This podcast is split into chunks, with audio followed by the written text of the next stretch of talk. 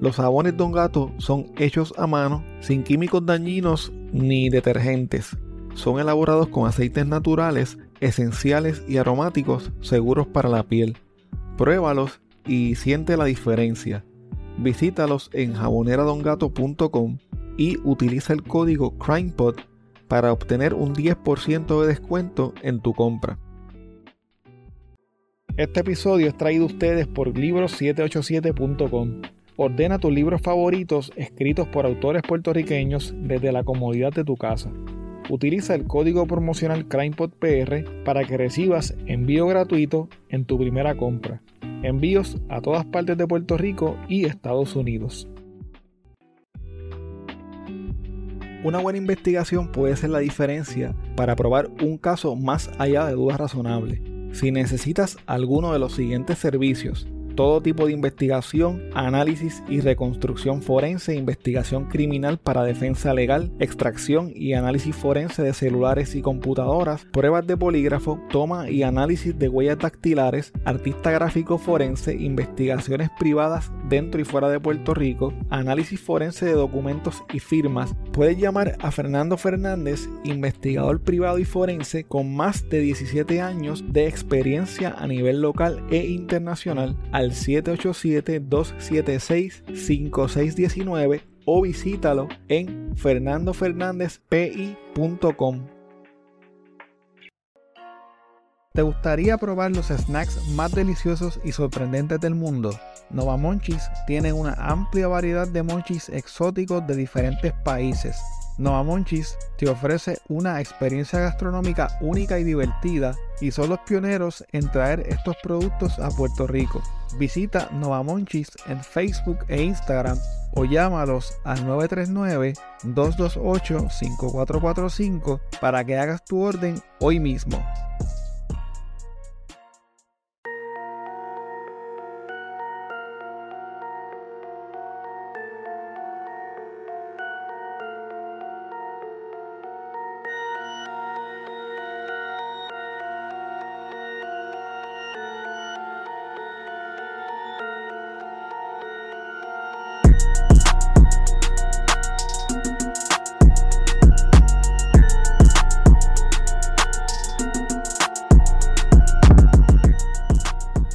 Saludos, espero que te encuentres bien.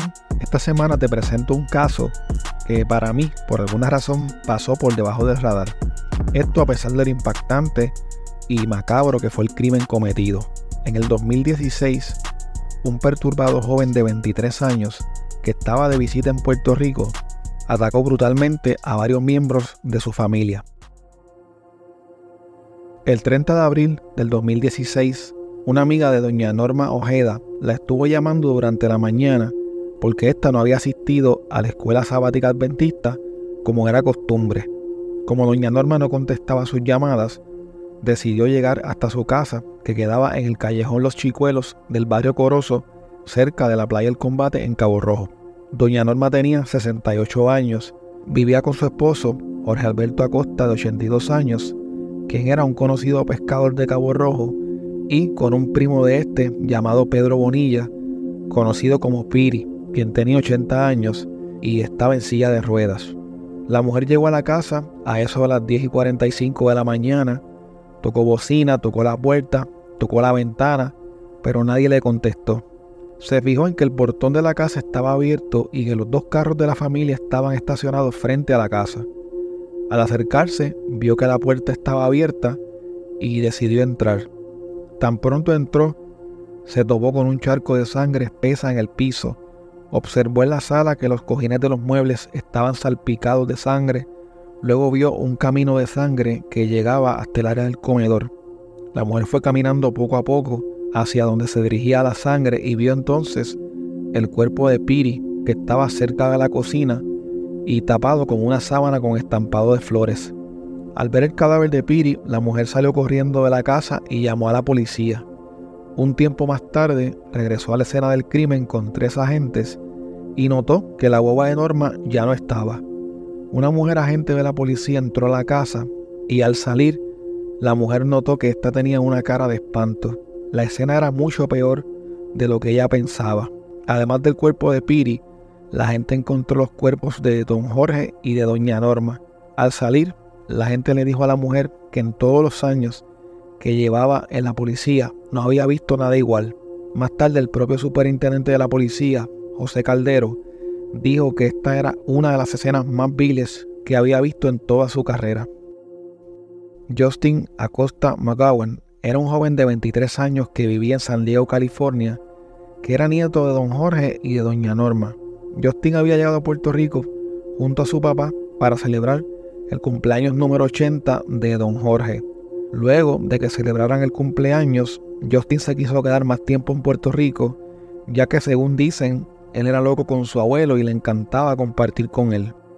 El día de los hechos, el agente Néstor Filiberti González de la unidad montada de Cabo Rojo recibió una alerta sobre un triple asesinato en el camino Los Chicuelos. A la gente también se le informó que la guagua de una de las víctimas posiblemente había sido robada. Al dirigirse hacia el lugar, el agente se encontró de frente con la guagua de Doña Norma, que era conducida por Justin, quien salía en reversa del camino y el agente lo detuvo. La policía comenzó a sospechar de Justin de inmediato y pensaba que este tal vez se dirigía hacia el aeropuerto porque en la guagua encontraron una maleta con sus pertenencias. Justin fue llevado hasta la comandancia de Mayagüez para ser entrevistado, pero este se mantuvo mirando el techo como con la mirada perdida y no contestó ninguna pregunta. Durante la investigación de la escena del crimen, se encontró dentro de un hamper en el cuarto en el que él dormía la ropa de Justin manchada de sangre. En el patio se encontró un machete cubierto de sangre. Dadas las circunstancias, Justin era el principal sospechoso del asesinato de sus abuelos y de Piri. Luego de largas horas de silencio y de mirar espaciado al techo, Justin dijo que quería hablar.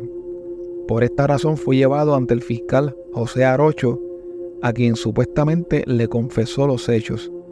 Justin fue llevado ante la jueza Rosalinda Ruiz Ruperto del Centro Judicial de Mayagüez, quien le encontró causa para arresto por tres cargos de asesinato en primer grado, infracciones a la ley de armas y hurto de vehículo.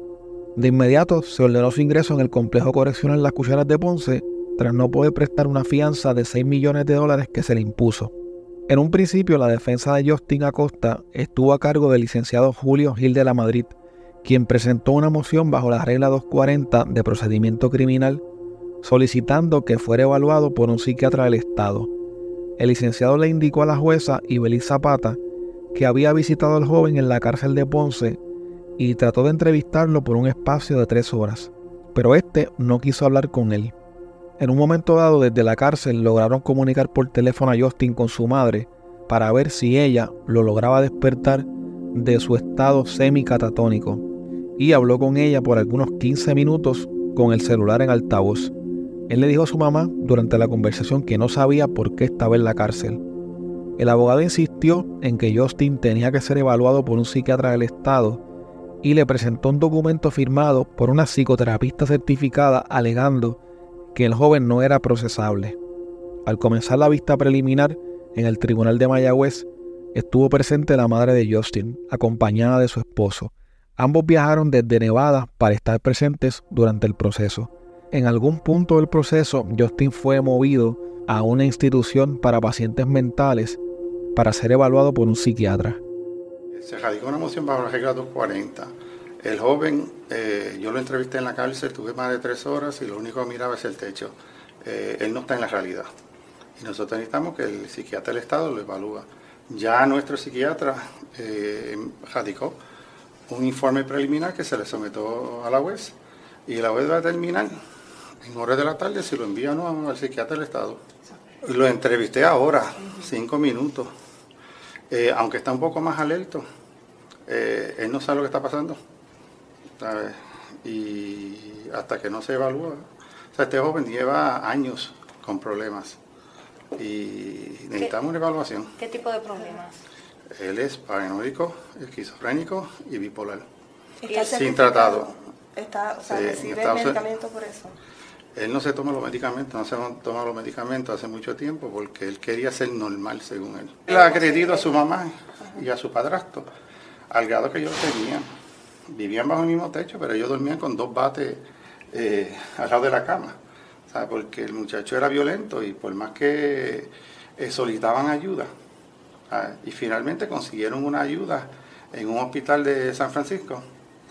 Y, ese, y allí en el hospital eh, creo que le cayó encima al psicólogo y a los Orleys que lo, que lo ayudan. porque el muchacho no acepta que está mal. Este joven era loco con su abuelo se iban todas las noches a caminar en la playa. ¿Sabe? Él, por falta de medicamentos, como dice el americano, he snapped. ¿sabe? Y posiblemente pasó lo que pasó, si es que lo hizo, porque tampoco me ha, aceptado que lo hizo. No sabemos lo que pasó. Por su parte, el fiscal José Arocho indicó que estaba preparado con toda la prueba necesaria para ver el caso en su fondo y lograr una convicción.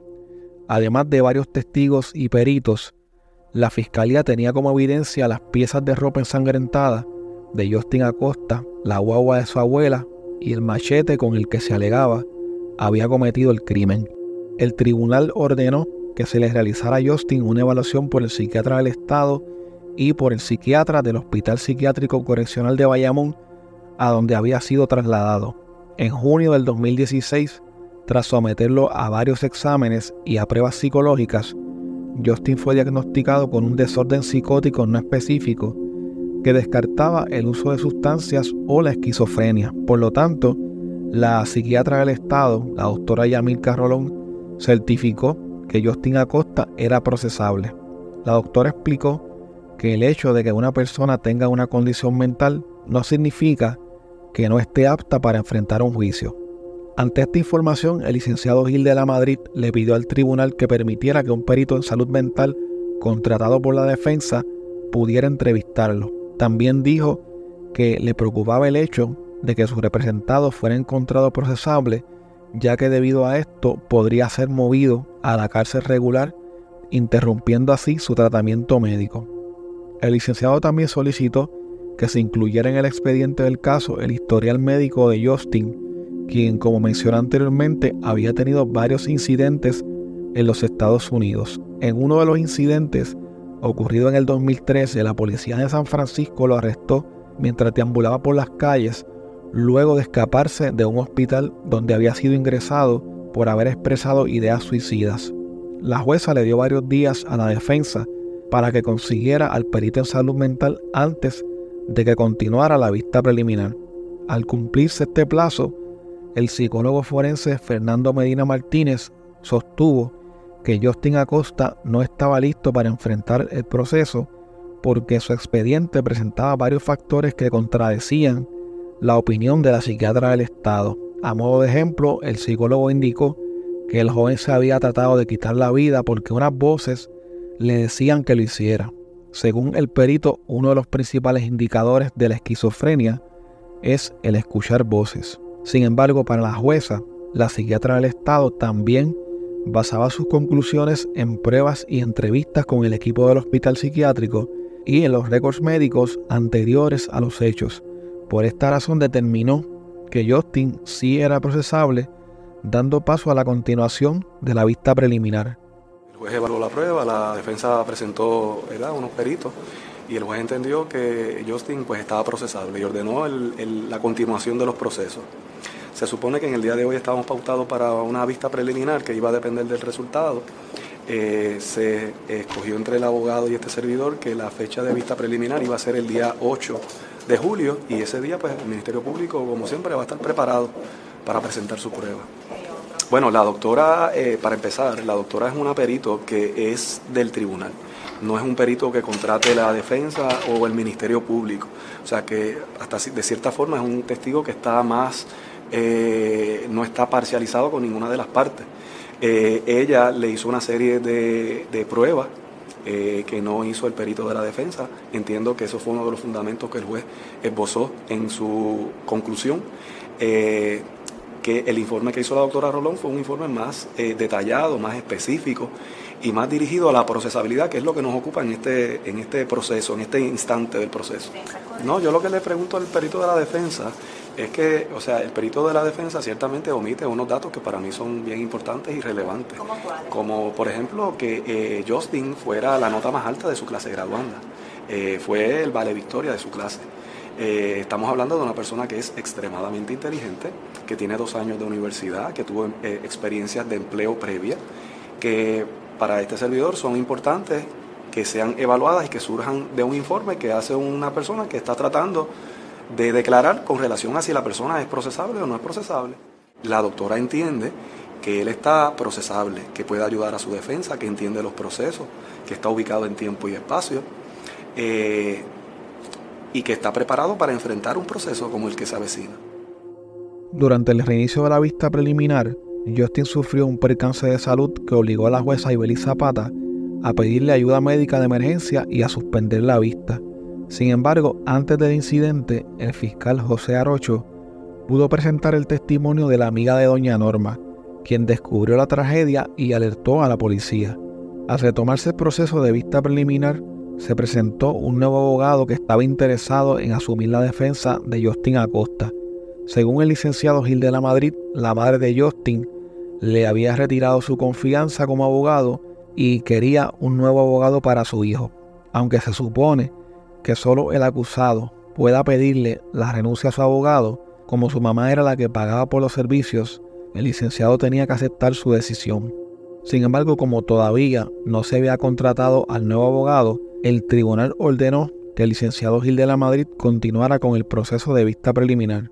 El último día de la vista preliminar declaró el agente Julio Rosado Barreto, de la División de Homicidios, quien estuvo presente cuando Justin le confesó al fiscal José Arocho haber cometido el crimen. Su testimonio fue uno de los más impactantes y detallados.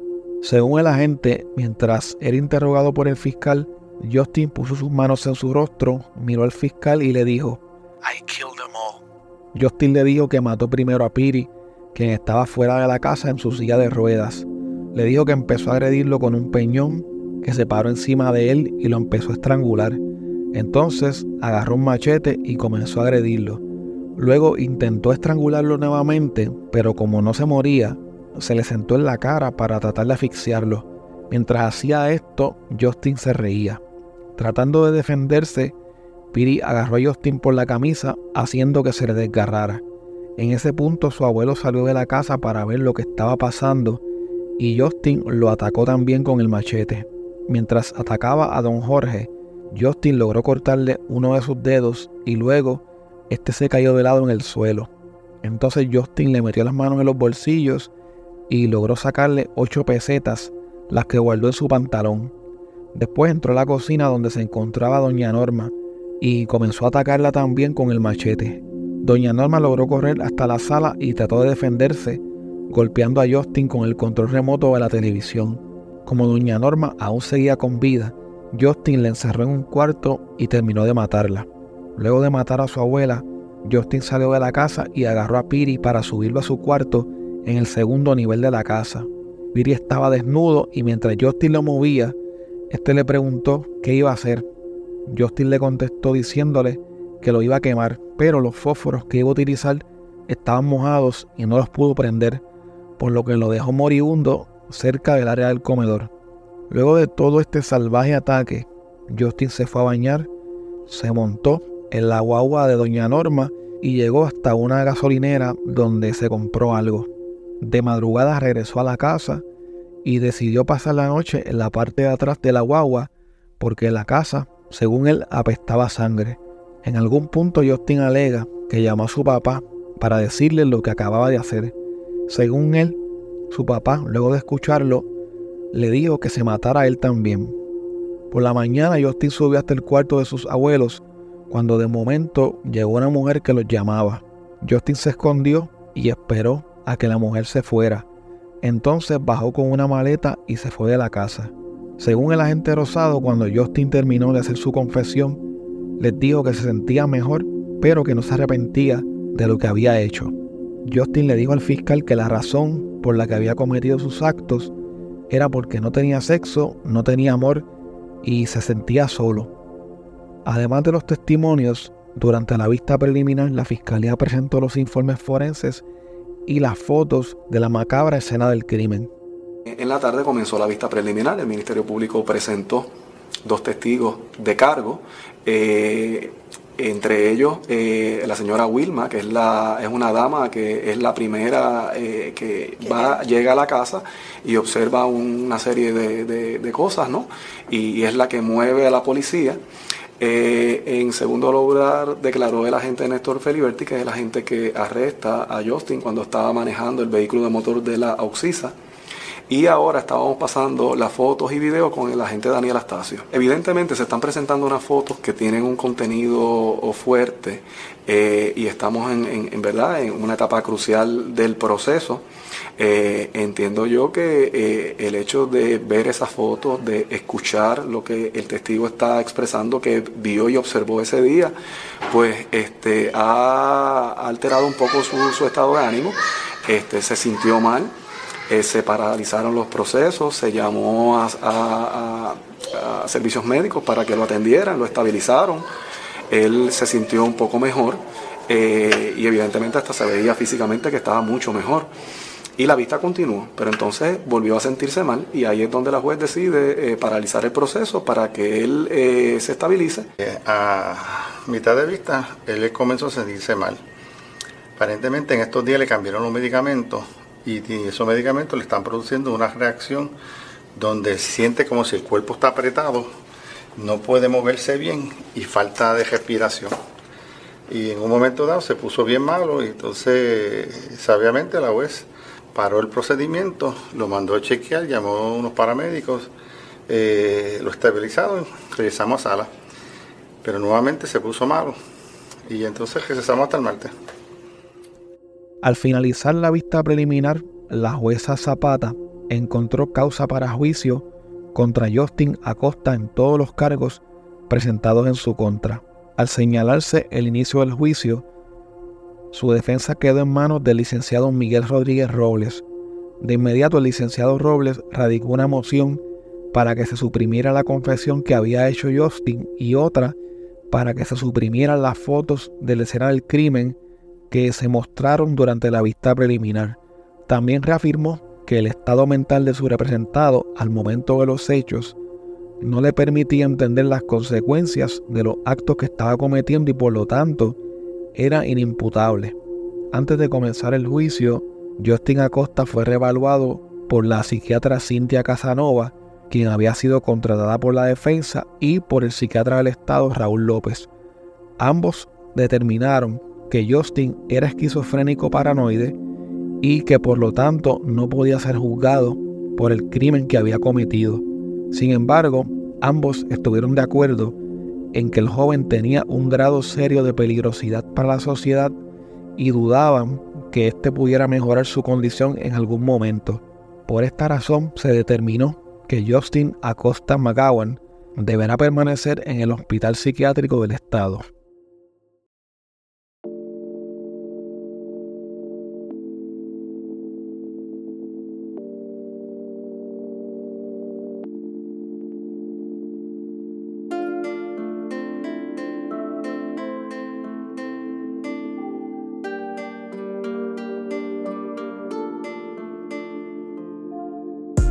Quiero invitarte a que te unas a nuestra comunidad a través de patreon.com diagonal crimepodpr para que tengas acceso a contenido exclusivo y nos apoyes para poder continuar semana tras semana cubriendo los casos que conmocionaron a Puerto Rico.